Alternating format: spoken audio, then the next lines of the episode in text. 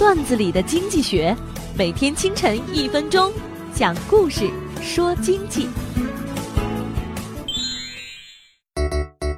现在最烦心的恐怕是政府官员了，他们不清楚中国房地产市场的需求到底有多大。统计局的数据让人摸不着头脑。第一个月房子需求为八千万套，到了第二个月可能就变成了一亿套。一些专家说需求在萎缩，一波专家又说需求在增加。找准客户的真实需求已经成了商家最头大的问题。绝大部分商家不知道客户在哪儿，即使知道客户在哪儿，又不知道客户的真实需求有多大。很多商家为了控制成本，会在产品上市前进行大量的前期工作，比如进行市场调查和客户预定。详细的解释和引导客户了解新生事物，让客户明白需求预测有效性的最终受益人其实是客户自己。